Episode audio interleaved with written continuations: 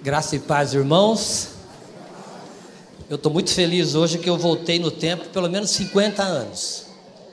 Porque eu estou com 57. 50 anos atrás, lá em Astorga, nós fazíamos muito jogral, nós é, fazíamos esses fantoches, então me fez relembrar ali bons tempos da minha infância. E como é precioso, né? Eu acho que é. Gente, a comunhão dos santos, a família na igreja, que coisa preciosa. E nós estamos com essa nova experiência de fazer um culto com todas as crianças. Às vezes nós adultos achamos, ah, mas a criança incomoda, faz barulho e tal. Mas, gente, elas são as crianças que o Senhor nos deu. Então, é, é questão de nós ali administrarmos essa pequeno barulho ali e, e, e, ficar, fixarmos os nossos olhos no Senhor, na palavra, no que está sendo dito, porque tudo que foi lido aqui está na palavra, é a palavra de Deus. Então é muito precioso essa comunhão dos santos. E eu quero que vocês, hoje, as crianças, como vocês vão estar participando aqui no estudo, quero que vocês prestem atenção, porque eu vou fazer algumas perguntinhas eu quero que vocês me ajudem nas respostas aí, tá bom? O texto que foi escolhido para esta manhã está em Mateus, capítulo 18, do verso 1 ao verso 5. E o tema desse estudo seria Jesus e as crianças. E nós vamos ver o que, que o Senhor tem para nós nesta manhã acerca das crianças no nosso meio, no meio dos adultos. Tá bom? O que, que elas representam? O que, que Jesus quer nos ensinar sobre esse tema? Gostaria que todos lessem comigo, inclusive as crianças. Vamos nos colocar em pé em reverência à palavra de Deus e vamos ler todos juntos? Com calma, não precisamos ter pressa, vamos na cadência de todos, tá bom? Então vamos juntos. Naquela hora aproximaram-se de Jesus os discípulos, perguntando: Quem é, porventura, o maior no reino dos céus?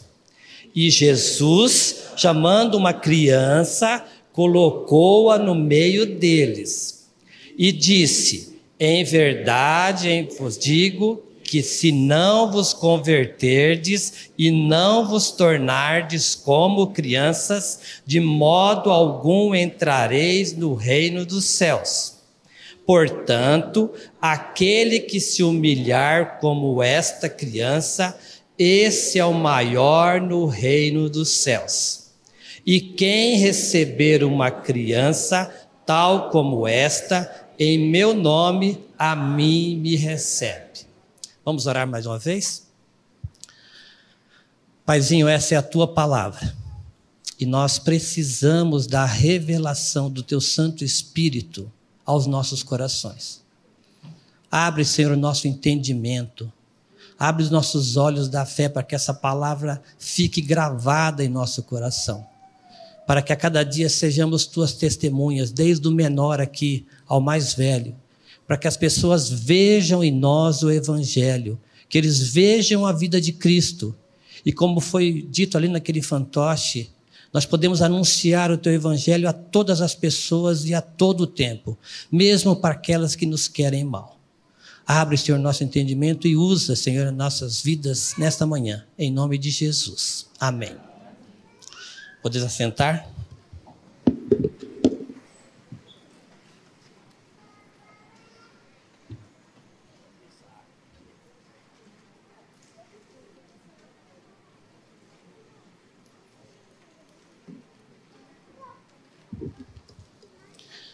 Esse texto eu fiquei meditando nele e estava procurando alguma uma palavra chave. Aí tem maior, tem criança, tem converterdes, tornardes, tem humilhar. E eu fiquei pensando, qual será que é a palavra-chave desse texto? Mas tem uma palavrinha aqui. Cadê o texto lá, Marcelino? Eu fiquei invocado com essa história aqui, ó naquela hora. Que hora? que, que aconteceu antes? Era hora no sentido de horário do nosso relógio? Naquela hora. Se você voltar para o capítulo 17, ali no capítulo 17, bem no começo, nós temos a transfiguração. Jesus subiu com três discípulos ao monte e ali houve a transfiguração. Moisés, Elias e Jesus, eles estavam conversando e os discípulos atônitos com aquilo não sabiam. E até Pedro, como era aquele mais expansivo ali, né? Agitado, falou assim: vamos fazer aqui três tendas, vamos ficar por aqui. E depois disso, eles partiram desse monte. Esse monte da transfiguração não tem assim uma localização muito certa, a divergência desse local, mas segundo alguns estudiosos, cerca de 28 quilômetros até a cidade de Cafarnaum. Vocês sabem muito bem que naquela época não tinha Uber, né? não tinha Uber. Então eles tinham que ir a pé. Então, pensa aí vocês, crianças, daqui a Arapongas a pé. Dá para conversar bastante, né? Quem vai para a praia vai fazer caminhada, a gente conversa, a gente faz um, tem um monte de assunto. Então você imagina 28 quilômetros de caminhada e os discípulos. E nesse meio do caminho Jesus fez alguns milagres e tal, porque aonde Jesus ia, as pessoas o seguiam, queriam vê-lo, queriam tocá-lo, queriam ser salvas, queriam ser curadas, porque o ministério de Jesus era um ministério precioso e continua sendo. Então, quando os discípulos estavam caminhando, muito possivelmente surgiu um converseiro. Você sabe que quando a gente começa a, a, a, caminhar e a discutir algumas coisinhas, já havia tido uma conversa acerca desse assunto. Coloca lá, naquela hora aproximaram-se de Jesus os discípulos perguntando: quem é porventura o maior no reino dos céus? Ainda eles não tinham chegado lá no lugar, mas já tinha tido uma conversa anterior. Lá atrás, Jesus já havia falado que João, ele era o maior nascido de mulher, mas era o menor no reino dos céus. E se vocês depois forem ao capítulo, acho que 21 de Mateus, vocês vão ver que essa conversa não acabou ainda. Lá na frente, a mãe de, de, de João, de Tiago e João, né, a mulher de Zebedeu, vai lá e faz um pedido muito simples para Jesus. Vocês lembram qual o pedido que a mãe de Tiago e João fez para Jesus? Senhor, quando o Senhor estiver lá no seu reino, coloca aqui o meu filhinho João de um lado e o meu filhinho Tiago do outro lado. Olha que pedido mais singelo. Que pedido bom, né? Eu quero que o meu filho se sente do lado direito e o outro lado esquerdo de Jesus. Então, essa conversa acerca de ser o maior é uma conversa que sempre teve ali entre os discípulos. E, gente, não pense que isso é diferente, porque hoje ainda continua, viu? Continua. Às vezes a gente pensa que é maior que o outro. A gente quer, às vezes a gente quer ser maior que o outro. Mas o Senhor não está preocupado com essas questões. O Senhor quer o nosso coração o Senhor quer a nossa obediência. É isso que o Senhor quer. E não só das crianças, viu, adultos? Dos nós também, dos adultos também. O Senhor quer o nosso coração. Então, quando eles estão caminhando, eles chegam na cidade de Cafarnaum. Coloca uma pinha aí. Eu quero que vocês percebam aqui aonde é que está essa cidade de Cafarnaum. Ó, bem no norte do mar da Galileia, ou também Mar de Tiberíades. Vocês já ouviram esse nome? Então está aqui. Muito provável que tenha sido nesse Monte Tabor a transfiguração. Então essa caminhada aqui, ó, cerca de 28 quilômetros. E aqui, se vocês verem, tem a Betsaida, Corazim, nós temos Caná, que é onde foi o primeiro milagre, Nazaré, que é a cidade que Jesus foi criado. Então, Jesus sempre caminhava nessa região aqui, só para vocês terem ideia. Então, né, quando eles chegaram ali em Cafarnaum, Cafarnaum era a cidade de quatro discípulos. Vocês sabem quem são esses discípulos que eram de Cafarnaum? Qual foi o primeiro discípulo que Jesus chamou? Pedro? André? André e Pedro, Pedro e André, os dois irmãos. Quais os outros dois discípulos? Tiago e João. André e Pedro eram pescadores, estavam pescando, e João e Tiago estavam consertando redes lá no barco. Então, esses foram os primeiros, primeiros discípulos. Natanael era lá de Caná, e depois os outros discípulos, eu não tenho a localização. Mas importante que quando eles caminharam todo esse tempo, chegaram em Cafarnaum, é muito provável que eles foram à casa de Pedro, porque Pedro era casado. Agora vocês imaginem receber uma visita. Eram doze discípulos, mais Jesus, mas as mulheres que acompanhavam. Imagina uma comitiva de 20 pessoas chegando na tua casa assim de uma hora para outra. Eu imagino que a mulher de Pedro falou: Pedro, eu estou sem nada na dispensa, vai lá no mercado, vai lá na venda do Jacó e compra lá uns pães, compra lá um mel, compra lá uns peixes, porque eu tenho que preparar uma refeição para essa turma. E Pedro foi, isso eu estou aqui conjecturando. Pedro foi lá comprou esses alimentos, mas quando ele estava lá no, na praça, veio um cobrador de impostos. E esse cobrador de impostos falou o que para Pedro? Pedro, o seu mestre, Jesus, ele paga imposto? Aí Pedro falou: paga, ele paga sim. E foi embora. Agora, Jesus conhece o nosso coração. Jesus conhece. Quando Pedro entra em casa, por que, que eu acho que foi? Estava na casa dele. Porque ele não foi, entrou na casa, ele entrou em casa. Quando ele entra em casa, Jesus fala para Pedro assim: Pedro, quem é que tem que pagar imposto? O filho ou o estrangeiro? Pedro não falou nada, mas Jesus conhece nosso coração. E Jesus falou: quem paga imposto é o forasteiro. Mas para que eles não falem nada, você vai pegar uma vara, você vai lá no mar, vai pescar, o primeiro peixe vai ter uma moeda, você vai pagar o imposto por você e por mim. O que, que isso tudo tem a ver com o nosso texto? Volta para o primeiro versículo lá.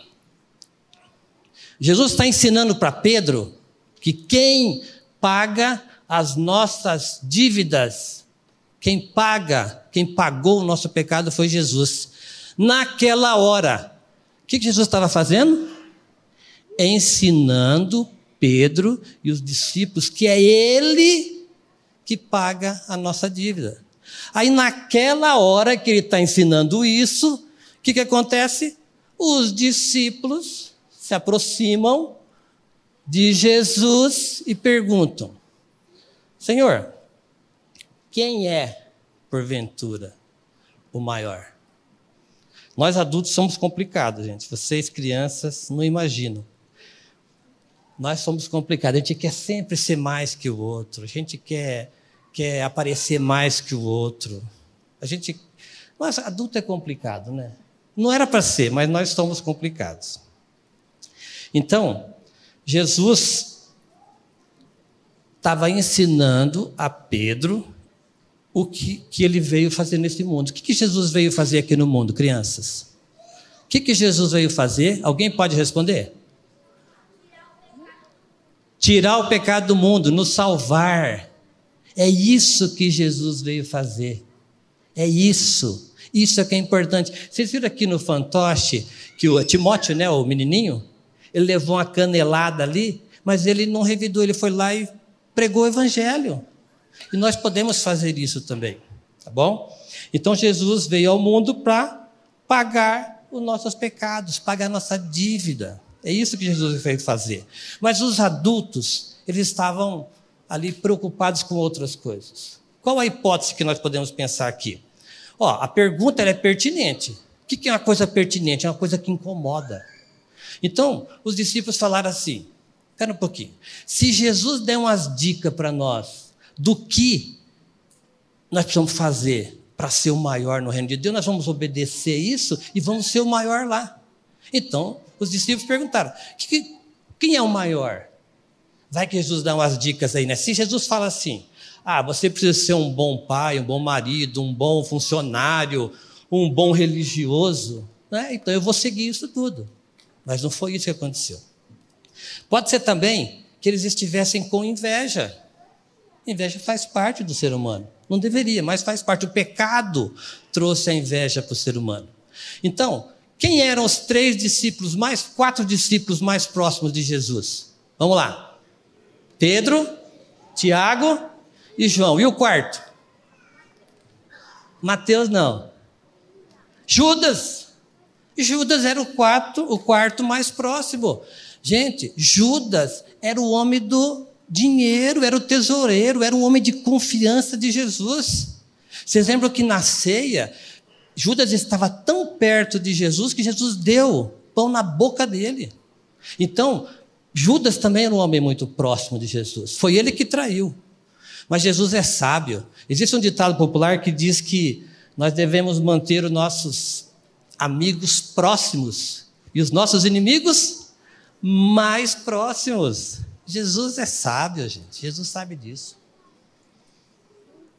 Então, essa é a segunda hipótese. A terceira hipótese pode ser que, como Jesus tinha falado acerca de João, que ele era o maior aqui na terra, mas o menor no reino de Deus, pode ser que isso também causou essa inquietação no coração deles.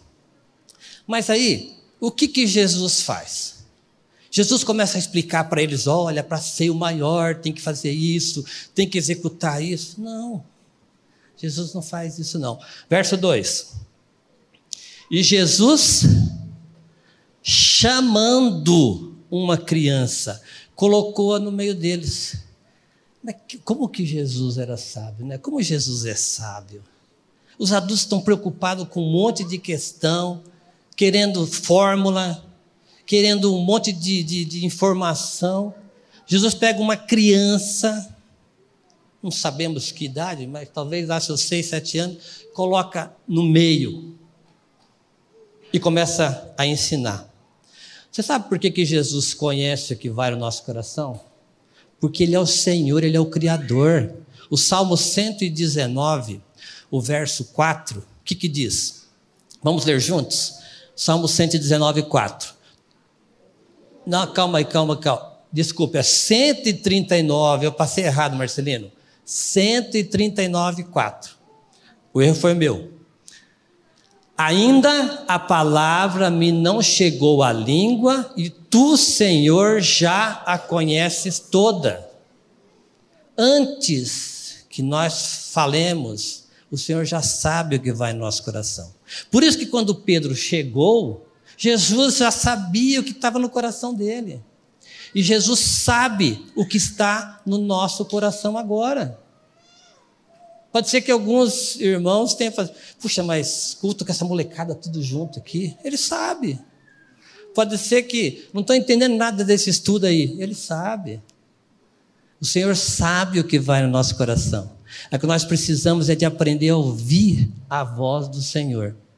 Então, é, Jesus coloca essa criança no meio, no centro. Vocês sabem que quem está no centro é o principal. Ele não está nem na lateral, nem no fundo, né? mas ele está no centro. Imagina que devia ter uma mesa grande, uma sala grande, Jesus põe aquela criança no centro, para que todos, olha essa criança passando, todos olhando para aquela criança. Por quê? Porque Jesus estava dizendo que aquela criança ali, ela era a principal. Vamos lá para o verso 3.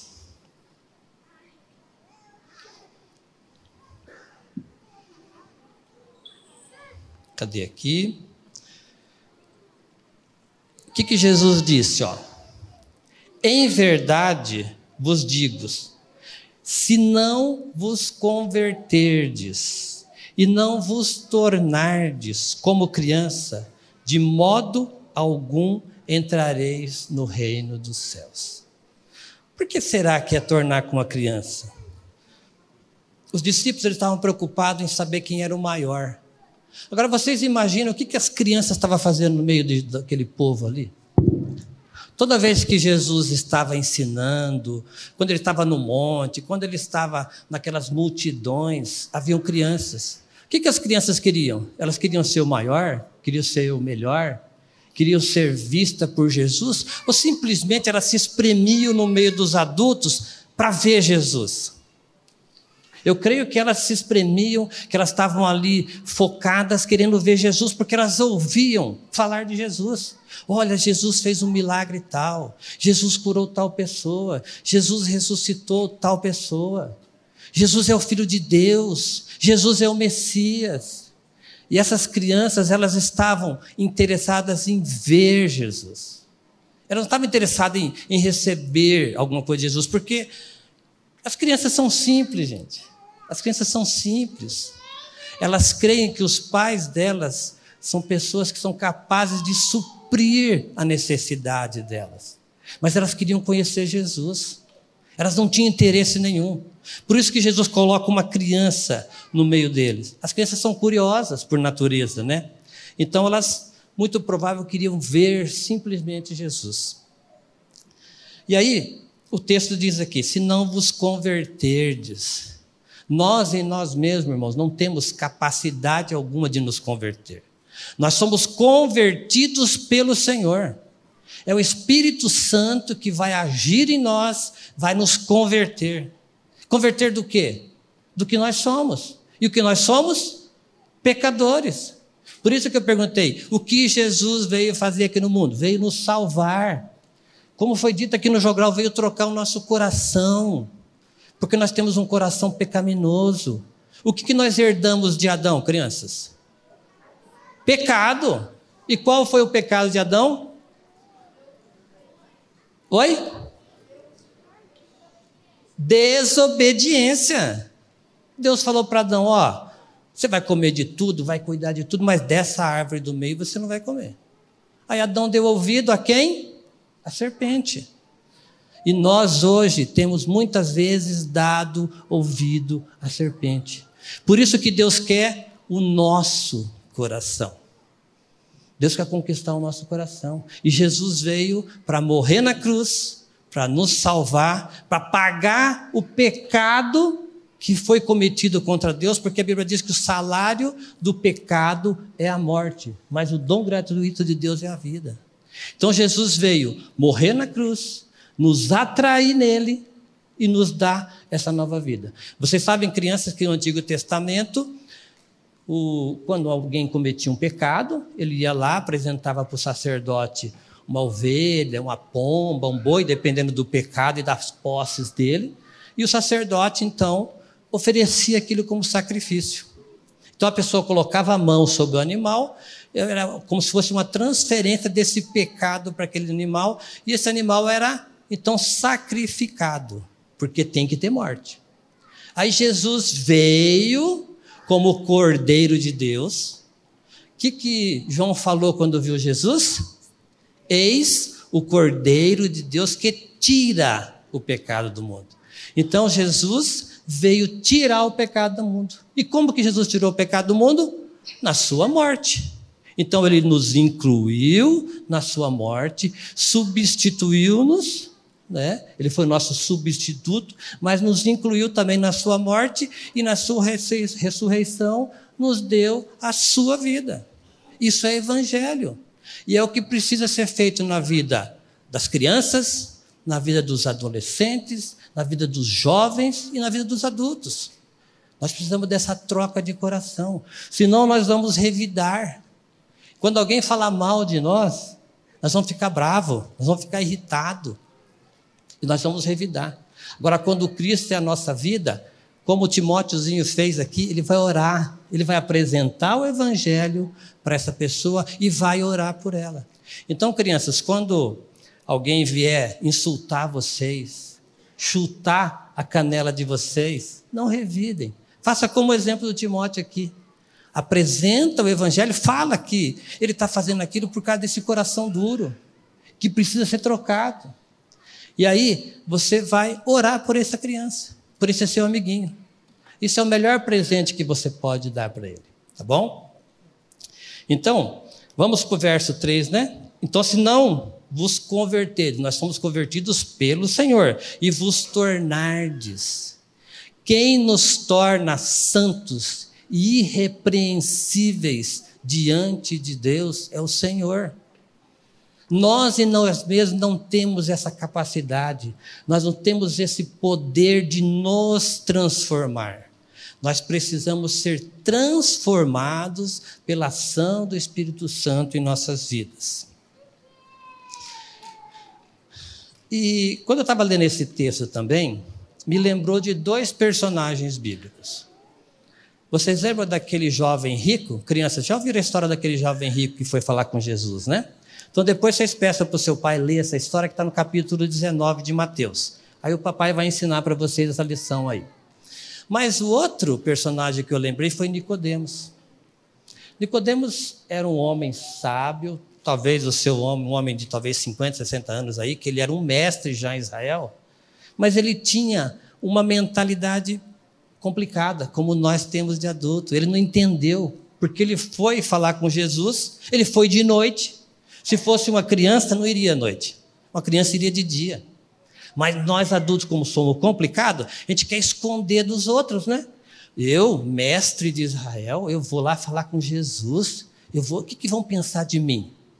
Olha o pensamento adulto, compara com o pensamento da criança. Se a criança pensaria isso. Por que, que Jesus usou uma criança como exemplo? A simplicidade da criança. E aí, Nicodemos falou assim: como é que é essa história aí? Então eu sou velho, eu tenho aqui 60 anos, vou ter que voltar para os meus 25, vou ter que voltar para os meus 15, vou voltar para os meus 7, vou voltar a ser bebê, e vou voltar para a barriga da minha mãe? É isso? Ô Nicodemos, você não está entendendo nada. O que nasce da carne é carne. O que nasce do espírito é espírito. Por isso que o novo nascimento, irmãos, é um milagre. Não tem explicação, porque é do alto. O novo nascimento é um milagre. Somente o Espírito Santo de Deus é que pode nos convencer do nosso pecado, mudar o nosso coração. O que nós precisamos fazer? Anunciar o Evangelho. Como o Timóteo fez aqui para o amiguinho dele. Como nós podemos fazer lá no nosso trabalho, na nossa casa, no trânsito. Testemunhar, não é revidar, testemunhar de Cristo. E a obra de convencimento do homem dessa situação é do Espírito Santo.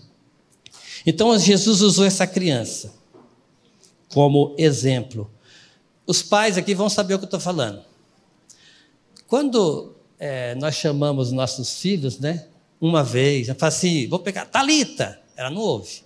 Ouve a primeira vez, ô pais? As crianças ouvem a primeira vez? Não ouve, né? Márcia tem quatro. Você fala a segunda vez, Caio, nem aí. Terceira vez, Caio, nada. Agora quando você fala assim, Caio Mizubuti, aí o bichinho fica esperto. Por quê? Porque esse Caio Mizubuti foi um chamado eficaz. Então, irmãos, nós precisamos de anunciar o evangelho para os nossos amiguinhos, para os nossos parentes, para os nossos amigos, porque quando o Espírito Santo fizer esse chamado eficaz, vai fazer diferença. Aconteceu comigo, eu nasci dentro do lar cristão, fazendo jogralzinho, participando do grupo de música e tudo mais, mas teve um dia que houve um chamado eficaz. E esse dia é o dia do Senhor. Nós não sabemos. Nós não podemos julgar nem apontar para ninguém quem é e quem não é salvo. Mas nós devemos confiar, depositar nossa confiança no Senhor, que nossos filhos são herança do Senhor. E que é Ele é que vai fazer a obra no dia certo, na hora certa. Tanto na vida deles, como na vida dos nossos familiares, dos nossos amigos. Isso que é o chamado eficaz. Então, Jesus está ensinando que essas crianças, elas têm essa simplicidade, ela não complica as coisas. E eu já disse, vou repetir, como nós adultos complicamos, porque nós temos conhecimento, porque nós temos religião, porque nós temos valor interno, porque nós julgamos os outros. Por isso que nós é, é, nos tornamos difíceis em receber o Evangelho. Mas quando esse chamado eficaz vem, como numa criança, como ela está liberta, ela não tem raízes, ela não tem amarras. Por isso que Jesus usou esse exemplo da criança. E Jesus fala assim que eles precisam, que no texto aqui, ó, portanto, aquele que, vamos ver o verso 4. Portanto, aquele que se humilhar como esta criança, esse é o maior no reino dos céus. O que, seria esse se humilhar aqui? Esse se humilhar, gente, é porque essa criança não tem pretensão nenhuma. Essa criança, ela estava ali timidazinha junto com seus pais. Jesus coloca ela ali, ela fica ali, olhando, sem saber. Ela não vai lá, estufa o peito. Ah, Jesus me escolheu. Porque nós somos tendenciosos a fazer isso. Mas a criança, ela é simples. O coração é, dela é simples. Existe sim o pecado no coração que precisa ser tratado e que será tratado no tempo certo de Deus, mas ela não tem essas complicações que nós adultos temos. Então nós precisamos entrar nessa escolinha aí da humildade. Todos nós adultos. Porque a partir do momento que você, Márcio, você é um cara humilde, e acabou com o Márcio. Acabou, acabou. Sabe por quê? Porque não é assim. Nós precisamos de entrar nessa escolinha, nós precisamos de entrar na escola da humildade, na escola da oração. Aproveitando aqui, quarta-feira, meus irmãos, está tendo um estudo tão gostoso aqui na quarta-feira. Venham participar. Escolinha da oração, escolinha da humildade, escolinha da santidade, escolinha do evangelismo. Nós precisamos de aprender, mas nós adultos achamos que sabemos, não precisamos de aprender, nós precisamos. Precisamos sim. Então, alguém disse assim, ó, o maior é aquele que não tem a mínima ideia de sua grandeza. Olha essa frase que interessante. O maior é aquele que não tem a mínima ideia de sua grandeza. Vocês acham que essas crianças têm ideia da grandeza delas? Elas têm ideias do bem que essas crianças fazem para nós, nossos filhos? Os avós aí, tem avó que já está capengando, né? Quando nasce o netinho, né, Mário? O quarto já? Levanta, sorri, a pele fica mais bonita, tem mais vida, agacha, levanta, né, Mário? É verdade, né? É assim, gente. A criança traz vida. Eles não sabem esse, esse, esse poder que eles têm de, de, de animar as pessoas, de dar vida para as pessoas. É isso que acontece. Então, aquele que não tem a mínima ideia de sua grandeza. Porque nós, não. Eu, eu sou grande, eu sou maior, eu falo bem, eu sou educado, eu tenho formação. É, adulto é complicado. Adulto é complicado, criança. Mas vocês vão ter que crescer.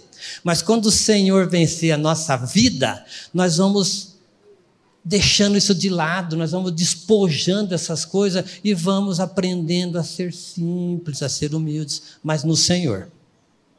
Então, essa condição de humildade é o que nós adultos precisamos considerar e precisamos reencontrar. Nós adultos precisamos disso. Naquela época, é, Jesus Jesus era um homem sábio, um mestre amoroso. Ele valorizava as crianças, ele valorizava os, as mulheres, que naquela época as mulheres não tinham muito valor. Aqueles que eram doentes, que eram mancos, que eram aleijados, que tinham doenças. Jesus acolhia todos esses, porque Jesus não tem preconceito. E as crianças, elas são assim também, não tem esse preconceito que nós temos. Então Jesus deu valor, e Jesus deu tanto valor à criança, olha esse verso 5 que, que diz: E quem receber uma criança, tal como esta, em meu nome, a mim recebe. Vocês já perceberam isso, irmãos? Receber uma criança, na sua simplicidade, sem os seus interesses, nós estamos recebendo o próprio Jesus. Olha o valor que Jesus deu à criança. E nós adultos queremos, né? Como lá fizeram os, os discípulos, quiseram, certa vez, as crianças queriam se aproximar de Jesus, mas não, os discípulos, não, ó, o mestre, não vamos atrapalhar o mestre. Que atrapalhar o quê? Deixai vir a minhas crianças, porque delas é o reino de Deus. Como assim delas? Porque elas não têm pretensão. Elas não querem ganhar o reino de Deus por esforço. Elas não querem conquistar o reino de Deus com poder. Elas não estão no meio da igreja, no meio dos santos, querendo um melhor lugar. Elas não estão querendo aparecer. Pelo contrário, elas estão ali, ó, quietinhas. Olha que benção, né? Hoje está bonitinho, as crianças estão tudo comportadinhos aqui. Funciona esse culto, viu, gente? Vocês estão percebendo aí. Elas estão ali, ó, olhando, prestando atenção. E se você não entendeu alguma coisa desse estudo aqui, chega em casa, pergunta para o papai, para a mamãe. Aí eles vão falar com vocês, tá bom? Então, meus irmãos, a criança aqui nesse, nesse texto, ela representava alguém sem ambição, alguém que não estava interessado em prestígio ou reconhecimento. Simplesmente ela queria ver Jesus. Por isso a importância de nós, como família, participarmos do culto, trazermos nossos filhos, porque aqui na igreja nós temos a oportunidade de orarmos juntos, de aprender, aprendermos a palavra de Deus, de louvarmos, de adorarmos o Senhor e de ter comunhão com os santos. Irmãos, o melhor lugar para as nossas famílias é na igreja. Você e eu não deveríamos trocar o culto, a reunião de oração por nada. Mas nós adultos, né? Ficamos inventando. Inventamos, vou cortar grama, vou na chácara, vou no sítio, vou lavar o carro, né? Domingo de manhã, lava sábado à tarde. Como nós somos complicados, né? O melhor lugar para as nossas famílias é na igreja. Por que, que nós temos um culto à noite que enche aqui? E por que, que nós temos um culto de quarta-feira que dá uns poucas pessoas e hoje de manhã também tem vários lugares? Porque nós, adultos, não damos o devido valor ao culto. Nós precisamos de retomar isso. Nós precisamos de parar e pensar, meus irmãos. O melhor lugar para a nossa família é na igreja comunhão com os santos, ouvir a palavra, tocar no irmão. Outro dia tinha um irmão que ficou uns três anos sem vir por causa da pandemia. Aí eu grudei no braço dele, falei, ô oh, fulano, ó, isso aqui é igreja. Com todo respeito aos irmãos que às vezes não conseguem vir à, à igreja, né? Estão assistindo pela internet, isso é precioso também. Mas participar da igreja, olhar no olho, tocar o irmão, abraçar o irmão. Isso faz parte. E crianças, vocês têm esse privilégio porque vocês não têm essas, essas piras que nós adultos temos. Né? Então, por que, que Jesus usou esse exemplo? Porque as crianças são simples. E nós adultos precisamos nos tornar simples para levar esse evangelho da graça a todas as pessoas. E eu quero finalizar com o texto, mas eu quero primeiro tirar três liçõezinhas aqui. Três lições para vocês, crianças. Primeiro, o reino dos céus não pode ser adquirido, não pode ser comprado. O reino dos céus nos é dado por meio da obra de Cristo. Então é o Espírito Santo que vai nos convencer desse pecado e nos transportar do império das trevas para o reino do Filho do seu amor. Então, não há conquista no reino de Deus. Nós recebemos de graça. Por isso que nós anunciamos o evangelho de graça, porque é de graça nos foi dado e de graça nós damos. Segunda coisa, características da criança. Alguns vão concordar, outros não, mas eu coloquei aqui simplicidade, humildade, confiança, as crianças têm confiança que nós pais vamos suprir as necessidades delas, né? Dependência. O pai pega lá para mim a água na geladeira, eu não alcanço. Não é assim? Dependência. Às vezes eles folgam, mas são dependentes, né? Desejo de fazer o outro feliz. A criança tem esse desejo. Nós adultos guardamos mágoas, guardamos ressentimentos. A gente vira a cara um para o outro. Às vezes vem na igreja, não olha na cara do irmão, não perdoa. Mas a criança não. Ela arruma uma encrenquinha ali. Daqui a pouco já está brincando de novo, já está junto de novo. É, ausência de arrogância, de desejos egoístas, de ser maior que os outros. Como já foi dito, o pecado está ali, mas ele não tem essas complicações que nós temos como adultos. Então, essa é a segunda característica. Primeiro, o reino de Deus não é adquirido, ele nos foi dado. Segundo, nós precisamos de resgatar essa simplicidade das crianças. E terceiro, para Deus, crianças, adultos, pais, avós, para Deus, todos são importantes. Sabe por quê? Porque Jesus nos vê por meio de Cristo. Por meio de Cristo. Se nós estamos em Cristo, Deus nos vê em Cristo. Quem que é importante? Cristo. Então, Cristo que habita em mim é que é importante.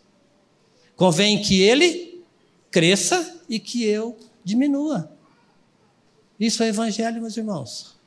Então, crianças, que Deus abençoe vocês, que vocês cresçam aprendendo a palavra do Senhor, aprendendo a amar o Senhor, aprendendo a ter comunhão com os santos, que vocês mantenham isso na sua adolescência, na sua juventude, porque muitas vezes o jovem vai por outros caminhos, mas nós precisamos de manter isso, essa essência, essa simplicidade. E nós adultos precisamos de resgatar muito disso. Tá bom? Deus abençoe a todos.